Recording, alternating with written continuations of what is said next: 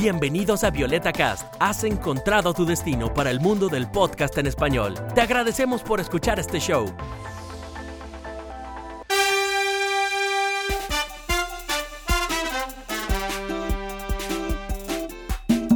Hola a todos, soy Alejandra desde Múnich, Alemania y esto es Hablamos Alemán. Hoy estoy con mi amigo Guillermo. Hola Guille. Hola a todos, hola Alejandra, les habla Guillermo Contreras desde Colonia, Alemania. En el episodio de hoy hablamos sobre mitos y realidades en el mundo de la informática, pero tenemos tres grandes temas. Hoy nos sentamos con una persona más. Como les comentamos en episodios anteriores, queremos incluir más voces, más perspectivas y nuevas ideas. Así que hoy tenemos a un informático que conocieron en un par de episodios anteriores. Si no lo han escuchado, retrocedan uno que otro y ahí lo conseguirán. Trabaja en Múnich como informático programador y viene de Perú.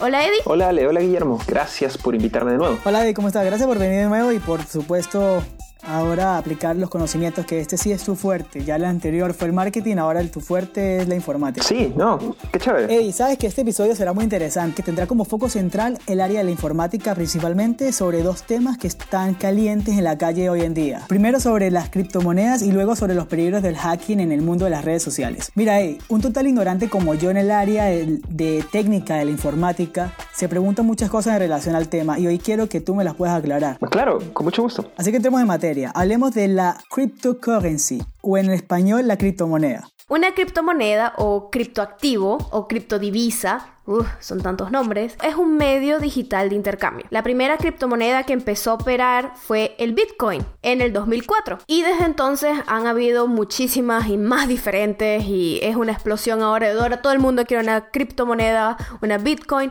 porque descubrieron muchas personas que de la nada valía un montón. Eddie, tú que tienes un poquitico más de afinidad hacia el mundo informático, esto creo que no es tu fuerte, pero entiendes probablemente mucho mejor que Guillermo y que yo. Así que, ¿nos podrías explicar qué es una criptomoneda? Claro, sí, bueno, como dices, no es mi fuerte, pero, pero tengo una idea de los conceptos de, de cómo funciona. Una criptomoneda, como lo dice un poco su nombre, es una moneda, es algo con lo que idealmente puedes comprar algo, ¿no? Comprar algún producto.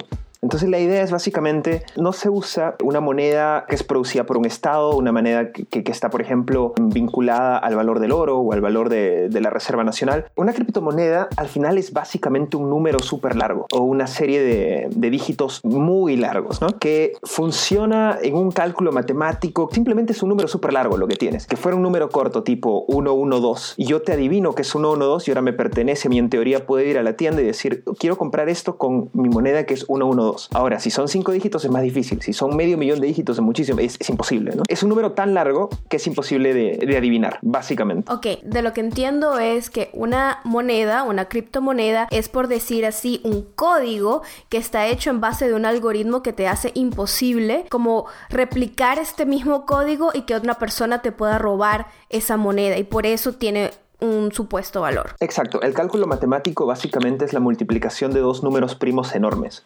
Entonces te sale un tercer número primo todavía más grande y es virtualmente imposible que se te ocurra cuál es. El desglosarlo re reversivamente es difícil de sacar. Es con la tecnología que tenemos hoy en día imposible. O sea, incluso poniendo la mayor capacidad a trabajar de, de los aparatos que tenemos, demora más tiempo de lo que hay átomos en el universo. Entonces, básicamente, excepto que tengas mucho tiempo para esperar, no, no vas a poder hackearlo, al menos con la tecnología actual. Ok.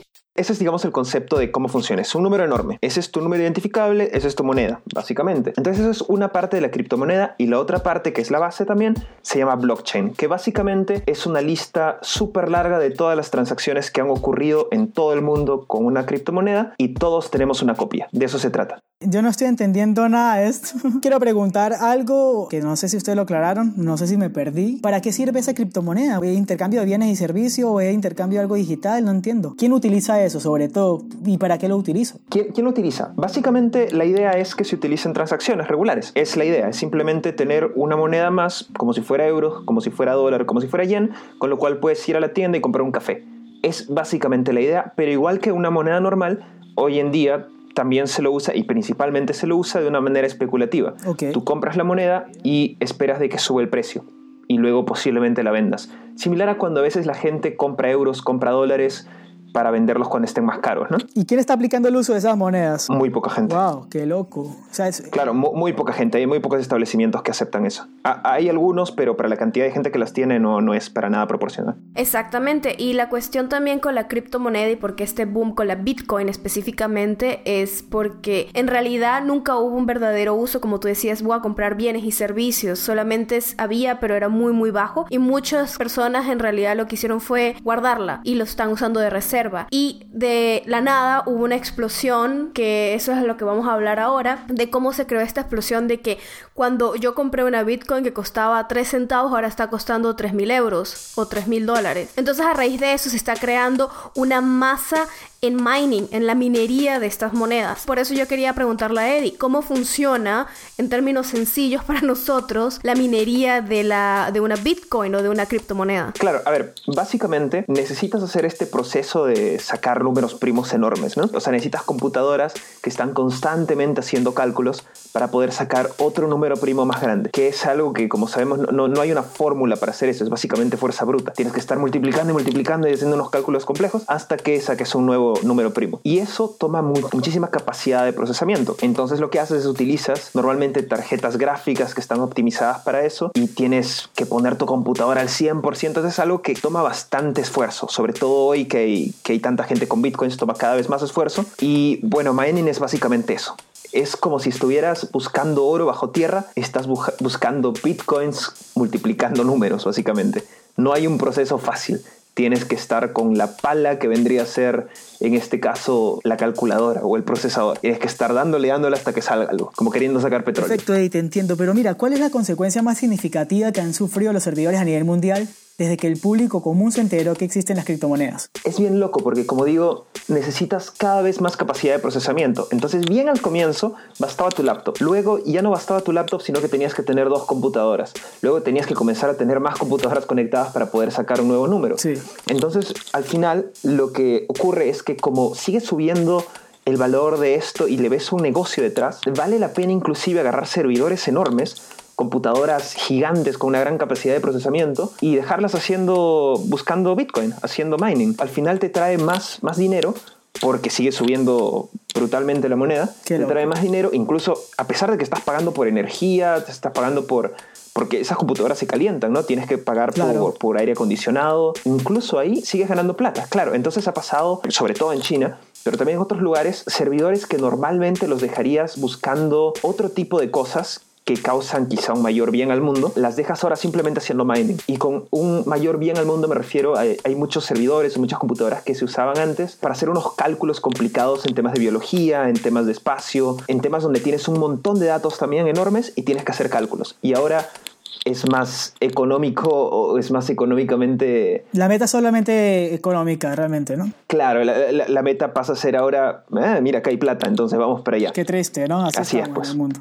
Eh, Viendo todo este fenómeno que hay en China y en otras partes del mundo, como también decías, creo que también lo están haciendo muchísimo en India, que están usando, están vendiendo servidores para que estos cálculos sean hechos y estas criptomonedas sean minadas de alguna forma u otra. Todo esto es por base de que en el último año ha subido 300% el valor de una criptomoneda, de la Bitcoin específicamente, aunque todas las demás también están ganando fuerza. ¿Por qué valen tanto hoy? es especulativo, es a veces como como la bolsa, es a veces como tantas cosas que do- donde todo el mundo se puede meter y sube el valor mientras más gente crea. La cuestión es que nunca lo vas a usar. Es que depende de la demanda, ¿no? También, Exacto. de lo que la Lo- gente lo loco, se entere, claro. adquiera eso y va subiendo Pero el lo loco valor. es que la demanda sigue siendo totalmente artificial, Qué loco. sigue siendo totalmente de especuladores. Entonces cada vez hay más especuladores y por eso cada vez es más atractivo para especuladores. Es el típico ciclo de una burbuja. Claro, porque ahí está el Ay, negocio. es un arma de doble filo en el que tú dices, ok, esto estaba creado específicamente para usarlo muy parecido, digamos, a PayPal. Es decir, tienes una moneda, algo electrónicamente que te dices tienes tantas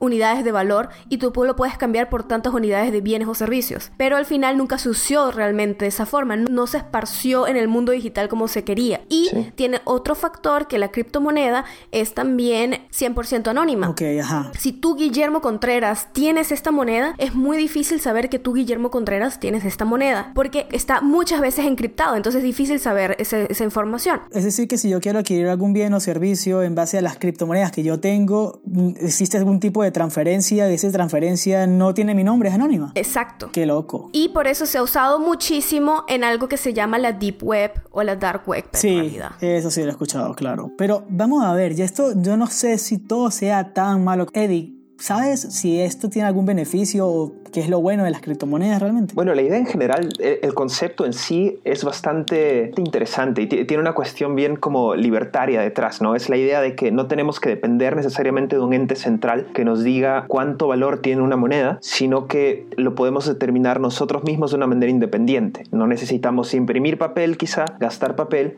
para decir esto vale tanto o gastar cobre o gastar distintos metales, sino que lo podemos hacer todo virtualmente. Eso es una ventaja. A ver, otra ventaja es el tema de que todas las transacciones están rastreadas. O bueno, que las transacciones no se van a perder. O sea, en, la manera en la que funciona, no es que yo te quiero comprar algo y uy, se me fue alguien, me quitó la plata por en medio. No, eh, llega. Y lo más interesante... ¿Y de seguridad también para, para cada persona? Sí, sí, hay un mayor componente de seguridad. Y lo más interesante en realidad es la tecnología de blockchain detrás que al final se está aplicando para otro tipo de cosas con un potencial enorme y todo el mundo está está emocionado con eso. Claro, pero sabes que te quiero hacer otra pregunta también. ¿Los gobiernos a nivel mundial o las potencias mundiales están al tanto de esta, esta nueva tecnología? ¿Les conviene a las economías mundiales hacer esto, aplicar esto, que la gente se acostumbre a este método como tal? Uno de los temas es que en teoría es, es imparable, o sea, no, no puedes evitar, mientras el Internet sea libre, no puedes evitar de que, que yo diga, para mí tiene esto tanto valor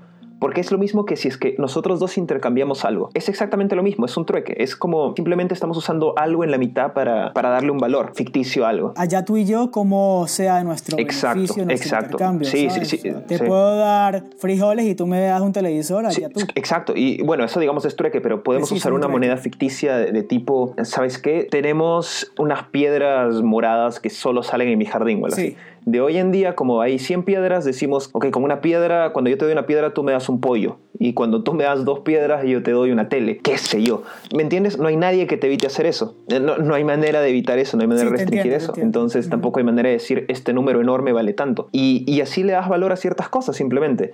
No es algo ilegal, entonces no es algo detenible. Yo creo que lo mejor que, que se puede hacer es darse cuenta de que simplemente es una realidad, es una realidad y es algo que se puede aprovechar. Como tema de gobiernos, me parece que, que Venezuela había hablado de implementar una criptomoneda. No tengo idea, la verdad, y no, no Capaz sé. que no debemos, ahorita en este momento, como está tan nuevo y está como que no podemos ser los expertos, la gente designada para hablar del tema, porque esto no se sabe. Solo que me llamó la atención y por ahora, como yo lo veo, no les conviene tanto por el tema de, del dominio muchas veces que para, estamos claros que los gobiernos quieren dominar mucho a las masas. Entonces, no lo veo. Digamos, yo, yo, creo que, si fuera. Sí. Pero eh, una pregunta, Eddie, ¿tú invertirías hoy en día en unas criptomonedas? Eso es jugar póker y ese es el tema. Eh, tienes que tener claro... Es un poco, eh, un poco jugar es bastante al azar. jugar al azar. Es, es 100% jugar al azar. Cualquier persona que... Wow, no me gusta. Y en algún momento va a caer y en algún momento... Porque está muy inflado, está definitivamente muy inflado. Entonces es una cosa de, si quieres jugar con fuego claro. y tienes un poco de plata y que, que no tienes problema con perder, bueno, compra. Pero si es que te va a doler perderlo, no lo compres. Sin duda, ¿no? Si quieres salir herido, pues corre con tijeras y ya te vas a cortar. Claro, si, si, es que si es que tú, si es que lo que quieres hacer es especular, ¿no? Porque eso, si esa es la si quieres, claro, si lo que quieres hacer es comprar un café y solo puedes comprar en criptomoneda, bueno, te toca, pero no es un escenario realista. Ahora, ya después de estas palabras de nuestros patrocinadores, vamos a entrar un poquito más en el tema del online hacking, ¿no? Tienda Latina Online revive el sabor de la comida latinoamericana en Alemania, señores. La meta de esta tienda Latina Online es lograr que todos esos platillos latinoamericanos vuelvan a ser parte de tu día a día. Todos sus productos tienen orígenes peruanos, venezolanos, argentinos y ecuatorianos. Búscalos en la internet, tiendalatina.de y disfruta del envío a tu puerta. Visiten su página en internet. Les recuerdo, tiendalatina.de. Les aseguro que no se van a arrepentir y que se van a sentir de nuevo como si estuviesen comiendo en Latinoamérica. ¡Wow! ¡Qué delicia! A ver, ustedes ya la conocen. Estoy hablando de accesorios Maga Cecilia. Yo ya tengo mi mini colección y solo se los puedo recomendar. Accesorios Maga Cecilia ya tiene varios modelos de dónde elegir, pero si todavía quieres algo diferente a lo que ella tiene, ella los hace también al gusto. Visiten a Accesorios Maga Cecilia en Facebook o en Instagram, ahí consiguen todo y díganle que vienen de nuestra parte. ¿Qué? ¿Nos quieres patrocinar? Ponte en contacto con nosotros. Visita violetacast.com diagonal patrocinador. Si te quieres unir al mundo del podcast, somos tu network. Visita violetacast.com diagonal unirme. Para descubrir más shows, visítanos en violetacast.com. Eddie, ¿y qué tan fácil tú como informático es hackear un correo electrónico, una red social como Instagram o Facebook, incluso hasta cuentas bancarias, archivos de los gobiernos o cuentas de las celebridades. Porque este hacker puede lograr tantas cosas. ¿Es tan sencillo entrar a, poder hackear todas tus cuentas personales? A ver, un clásico problema es cuando la gente tiene una misma clave para todo. Entonces, digamos que tienes la misma clave en Facebook, tienes la misma clave en Instagram y, ok, digamos que esos son buenos sistemas, son muy difíciles de hackear, tirando así imposible, pero tienes la misma clave también en la página de tu amigo que se llama, no sé, vendemoscalamares.com y tú compras calamares por ahí. Y el tema es que te creaste una cuenta y esa cuenta pusiste exactamente la misma clave. Okay. Y tu amigo no es un experto en informática, creó una página así medio a la patada entonces fue fácil de hackear. Y lo, típico que pasa es, hay un hackeo, sacan una base de datos grande y se la venden normalmente en el mercado negro y los hackers que la compran lo que hacen es prueban simplemente esa clave en un montón de lugares. Ah, perfecto, te entiendo. Tu mail y contraseña lo prueban en todos lados y ven dónde funciona. Perfecto, pero lo que me llama la atención es cómo eh, un hacker consigue la información de una celebridad, cómo en el correo de Kim Kardashian, por ejemplo, para hackearle y manipular su iCloud o su nube y robarle todas sus fotos. Me parece que en esos casos específicos lo que había sido, porque hay, hay varios distintos tipos de hackeo, ¿no? Está el hackeo técnico, pero también está el hackeo social, digamos, donde haces social engineering, donde dices cómo reaccionaría una persona, cómo piensa una persona. Entonces la clásica es, hay un montón de páginas que te dicen pon estas preguntas de seguridad. Y la pregunta de seguridad típica es, ¿cuál fue tu primer colegio? ¿Cuál es el nombre de tu madre? Cosas que no son tan seguras en realidad y que es algo más inseguro que seguro al final del día, porque yo sé exactamente cuál es el nombre de la madre de una celebridad, sé exactamente dónde fue el colegio, porque eso está en Wikipedia. Entonces, básicamente lo único que tienes que hacer es decir, olvidé mi clave y sí, este es el nombre de mi madre, este es el nombre de mi mascota, y si la persona respondió realmente, respondió verazmente, depende de cómo sea el sistema, pero... Que generalmente uno lo hace así para, para, para recordar, ¿no? Sí, por ejemplo, yo respondo con tonterías en esas preguntas. Porque tú eres repente experto y sabes los riesgos que se corre muchas veces ser tan sincero en la informática, ¿no? Así, como tengo claves distintas para cada cuenta, claro, pero, pero sé que la gente ¿Qué no tan lo avanzada está la seguridad o la, la seguridad cibernética aquí en comparación con Latinoamérica? Cuando me refiero aquí es aquí en Alemania. Primero que nada, las leyes europeas son bastante estrictas con datos. Entonces tienes que ser seguro, tienes que tener ciertos estándares. Más aún cuando manejas un cierto nivel de, de clientes, cuando eres una, una, empresa relativamente grande. Tienes eh, que cumplir con ciertos estándares, entonces lo haces simplemente. Cuesta plata, es difícil, necesitas especialistas, pero lo haces. Cuando eres una empresa pequeña, de pronto no lo haces y por ahí ocurre uno que otro hackeo. Nadie quiere que ocurra, entonces hay una que otra medida que cada vez son más sencillas de implementar. Por ejemplo, algo bien fácil ahora hay, no sé si has visto, las páginas antes eran http dos puntos slash slash y la página, ¿no? Sí, las he visto. Ahora muchas son https, deberían ser la mayoría en realidad. La idea es que toda la información que envíes, toda la información que escribas en un formulario es encriptada. Entonces, si hay alguien en medio, se llama man in the middle.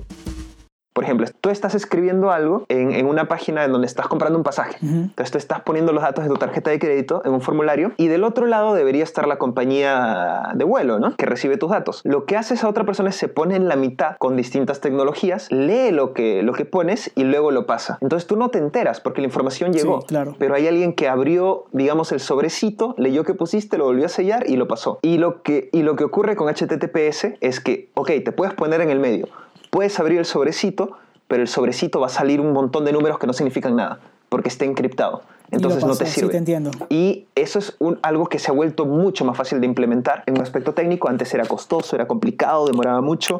Hoy en día, para la gente que, bueno, que, que se dedica a esto, que, que programa páginas, es una cosa que en cinco minutos lo tienes libre y es gratis. Y aparte que también está muchas veces, muchas veces no, está casi que obligado por ley implementar este tipo de, tecnologías, ¿no? Para asegurar o, salvaguardar la seguridad de, los usuarios. Y a veces ni siquiera solo por ley, sino que Google le pone bastante prioridad a la gente que tiene HTTPS en los resultados de búsqueda. Si tú tienes una página que no tiene HTTPS, te rankea más abajo. Y si rankeas bajo en Google, no existe. Ah, ok. El tema es que, claro, porque todo necesita salir arriba en Google. Esa es una cantidad de tráfico enorme que generas. ¿Cuántas veces, Guillermo, tú has ido a la tercera página de Google cuando has buscado algo? ¿Verdad? Y llega a la página 20 de Google.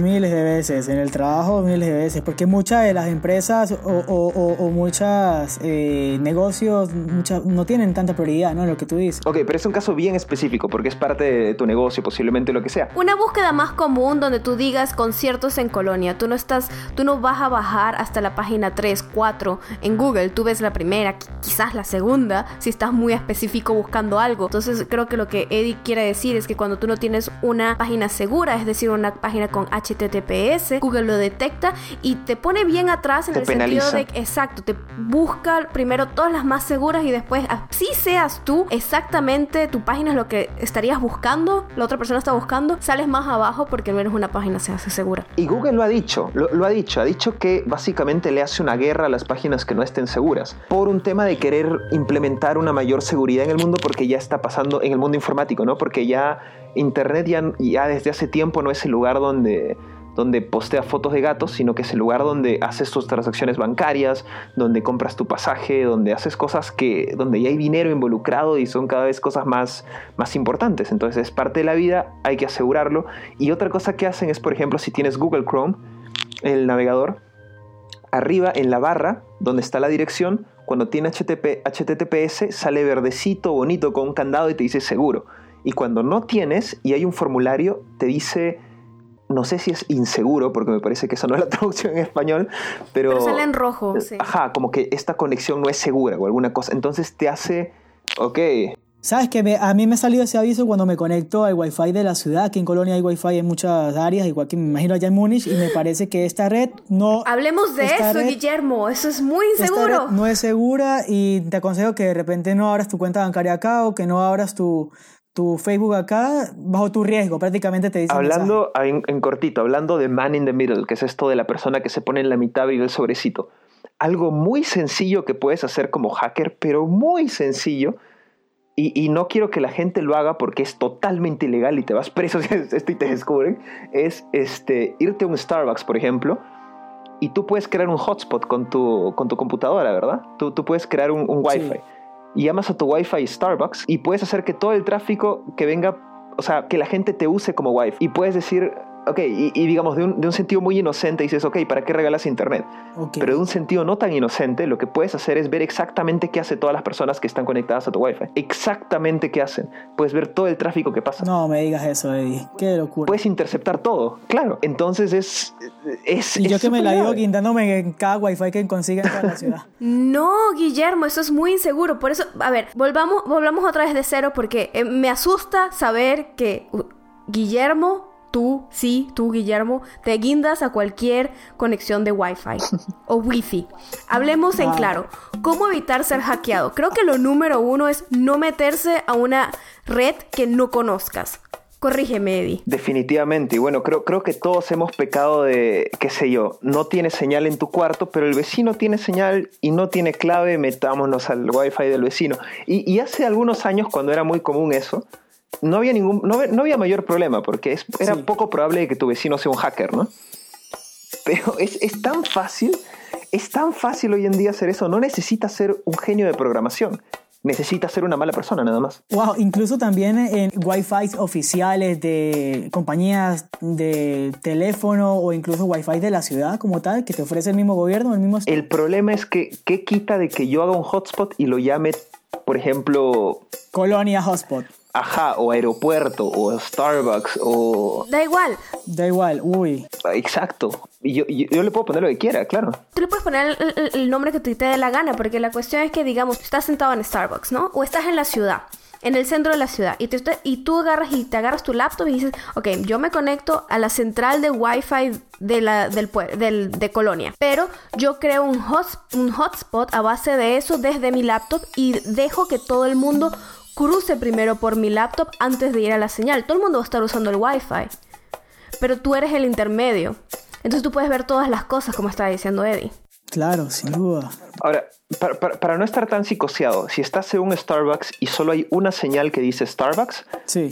Eh, entonces debe ser la del establecimiento. Si hay dos, tres señales, entonces ahí ya, ah, mejor, mejor conéctate en otro lado. Entonces yo creo, claro, es como un poquito también de sentido común, ¿no? En ese caso. Sí. Además de las redes de Wi-Fi, Wi-Fi. Cambiar o tener unas claves complicadas o, por ejemplo, este tipo de bóvedas. ¿Qué otra cosa se puede, puede hacer uno para evitar ser hackeado o manipulado online? Lo que dije del HTTP y HTTPS. Cuando ves que está HTTPS, te sale verdecito el candado en la dirección, está bien. Usa ese tipo de páginas, ahí puedes hacer los pagos con tranquilidad. Cuando es solo HTTP, no pongas datos de pago. Eso no es una página segura, puede estar interceptado sin ningún problema. Otro tema es social engineering, ¿no? Que es lo que decíamos de usan tu aspecto social, porque juegan con tu necesidad. De pronto yo no caigo, tú no caes, pero alguien que está necesitado eh, cae. Depende, a mí me dicen que, que, vamos a hacer papel aquí en Alemania, caigo, doy todos los datos que quieran. De pronto, o, te lo lees más atentamente, sí. Sí, sí, sí, sin duda. Entonces, entonces, estar atento, siempre ver de quién viene qué cosa. Y algo que pasa también muy seguido es cuando recibes un mail de tu banco supuestamente que te dice que tienes que cambiar la clave por no sé qué cosa, algo que se ve medio sospechoso. Siempre sospecha, siempre sospecha. Le das clic a la página y a veces te mandan una página que se ve idéntica a la de tu banco, porque no es difícil hacer algo idéntico. Pero la dirección, en vez de, por ejemplo, la I, es un 1 o algo así. Eso es correcto. Mire, y ahora pasando a un tema más general y saliendo del mundo de los hackers, porque ya uno queda como medio psicoseado. ¿Cuáles son las diferencias más grandes que notas tú entre los informáticos que ejercen en Latinoamérica y los que ejercen aquí en Alemania, por ejemplo, tus colegas? Bueno, primero la oferta laboral, ¿no? Sí. Por ejemplo, en Alemania hay muchísimo, muchísimo para elegir incluso. Uno casi no tiene que buscar trabajo, sino que más bien las, las ofertas vienen hacia, hacia uno, básicamente. Mira, ¿y qué nos falta en Latinoamérica? ¿Creatividad o nivel de instrucción? Creo que creatividad hay. Me parece que Latinoamérica, si algo no le falta es la creatividad. Entonces tal vez un poco más de instrucción, más de exigencia académica, ¿puede ser? Creo que es algo de tiempo porque los mercados se están desarrollando todavía.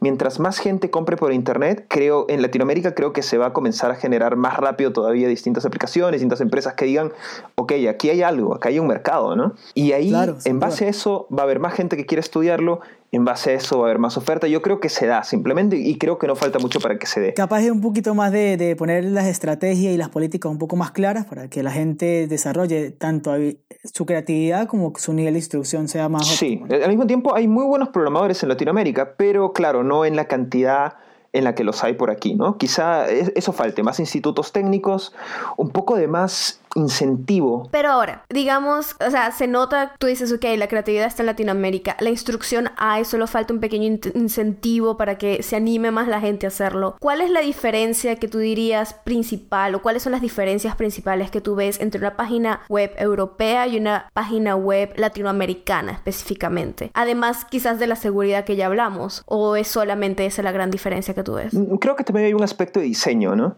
En Latinoamérica estamos también por, por cómo es Latinoamérica, el diseño en Latinoamérica en general, estamos más acostumbrados a quizá un poco más de ruido, un poco más de ruido visual, donde la gente quiere que haya muchos puntos de, focalización, muchos puntos principales. Y cuando hay muchos puntos principales no hay ningún punto principal, hay que hacer las cosas un poco más claras. Eso falta a veces en Latinoamérica todavía en las páginas. También falta a veces un, par de cosas técnicas, quizá en el celular no funcione muy bien, no, no lo prueban bien para el celular porque lo desarrollan principalmente para una laptop, para una pantalla grande. Algo también optimización para distintas pantallas, un poco más de detalles, que también tiene que ver con que, bueno, es, es pagado distinto, quizá no, no estás dispuesto a ponerle tantas horas de trabajo, quizá vaya por ahí también. Claro, que como, como las horas que tú le pondrías acá, obviamente gana mejor. Si te las pagan, si te las pagan, las pones con gusto, claro. claro, claro. Hablando de pagos, Eddie, ¿por qué aquí es tan caro el hecho de contratar un servicio de un experto como tú? Aun cuando yo sé que tu trabajo vale, pero en Latinoamérica es muy accesible, por lo menos en Venezuela. Sí, tiene que ver mucho también con lo que recibes al final, ¿no? Eh, por un lado es la calidad eh, del producto. Un informático puede cobrar bastante porque también se asume de que tienen un estándar alto. Aquí en Alemania el estándar de informático es bastante alto. ¿Qué quieres decir tú con estándares altos? ¿Qué, qué son esos estándares que, se, que diferencia a un europeo o alguien que se haya educado acá o trabajado muchos años en, Europa como informático? A ver, si bien la carrera informática, la carrera distintas carreras de programación la puedes haber aprendido tú mismo, hay unas cosas distintas que tienes cuando la aprendes primero en una universidad, porque tienes unos conceptos básicos de cómo estructurar tu pensamiento que te hacen luego ser una persona que programa con otro tipo de estándares. El tema es que tú te puedes sentar y puedes programar algo y tener exactamente el mismo resultado que va a programar un tipo mucho mejor que tú, digamos entre comillas. La diferencia es que cuando haya que hacer un cambio, el tipo que es mejor que tú o el tipo más experto lo programó todo pensando hacia futuro, lo programó todo de una manera estructurada que cualquier otra persona lo puede entender, lo programó todo basándose en estándares, en convenciones, lo programó todo de una manera limpia, documentada, de una manera en que, en que se entienda también cuando se tiene que trabajar sobre eso. Entonces cuando eres un buen programador es como que sientas bien las bases de las cosas, te tomas tu tiempo en diagramar, eh, tu tiempo en la arquitectura y luego generas un buen producto que luego es escalable, es trabajable. Cuando eres un programador un poco más hobby, un poco más amateur, es simplemente te sientas y comienzas a programar. Y como digo, quizá llegas la primera vez al mismo resultado, pero cuando tienes que trabajar sobre eso, los cimientos a veces son muy, muy débiles. Entonces, esa es una gran diferencia que se nota. Claro, porque las bases son débiles. Como Exacto, por, porque no lo hiciste tampoco pensando hacia futuro, no lo hiciste con ciertas cosas que sueles aprender más en una educación un poco más especializada hacia esos temas, ¿no? Sí, en resumen, amigos de informático, es ser, la clave, por lo que te entiendo, es ser más meticuloso, más detallado, tardar un poco más, pero para que estos cimientos, para que estas bases duren mucho más a futuro y que cuando tengas que retrabajar sobre eso, se vea bien y no que Sí. Hecho un desastre. hay esta típica percepción de que el buen programador está dándole duro al teclado hasta que sale fuego, ¿no? Y en realidad el buen programador pasa una gran cantidad del tiempo sentado pensando, diagramando cosas, un poco fuera de la computadora pensando un poco, ok, ¿cómo puede ser? Y al final escribe corto, pero escribe conciso y arma con sentido. Bueno, como quien dice, ¿no? Primero pensar antes de actuar, ¿no? Bueno, señores, ya lo escucharon de las palabras de Eddie, un experto en informática que estudió acá en Alemania, así que estoy seguro de que él sabe de lo que está hablando. Queridos amigos, muchas gracias por estar con nosotros hoy. Muchas gracias, Eddie, por tu disponibilidad de nuevo y por abrirnos los ojos al mundo de la informática. Dime, Alejandra, ¿dónde nos consiguen la querida audiencia para mandarnos comentarios o preguntas? Ok, querida gente, para conectarnos y mandarnos comentarios o preguntas, nos pueden escribir directamente por el correo electrónico podcastvioletacast.com si son así medio tímidos. Pero si les encanta decir gritar todo al público, también nos consiguen por toda la web, es decir, Twitter, Instagram, Facebook, bajo Violeta Cast Productions. O también solo escríbanos usando el hashtag Hablamos Alemañol. Si no tienen la ñ, Hablamos Alemanol. No olviden de dejarnos una valoración de 5 estrellas en iTunes, porque así nos consiguen todos más fácil y nuestro Hablamos Alebañol se esparce. Ahora, muchas gracias a Eddie por estar con nosotros hoy. Gracias por invitarme de nuevo. Como dijo Guillermo, abrirnos un poco más al mundo de la informática. Esperamos que este sea un episodio digerible a pesar de todas las palabras técnicas. Claro que va a ser digerible. Si yo lo entendí, mucha gente lo va a entender, que soy totalmente ignorante de la materia. Con esto me despido y hasta la próxima. Soy Guillermo Contreras desde Colonia, Alemania. Hasta la próxima. Muchas gracias a todos por escucharnos. Soy Alejandra. Chao.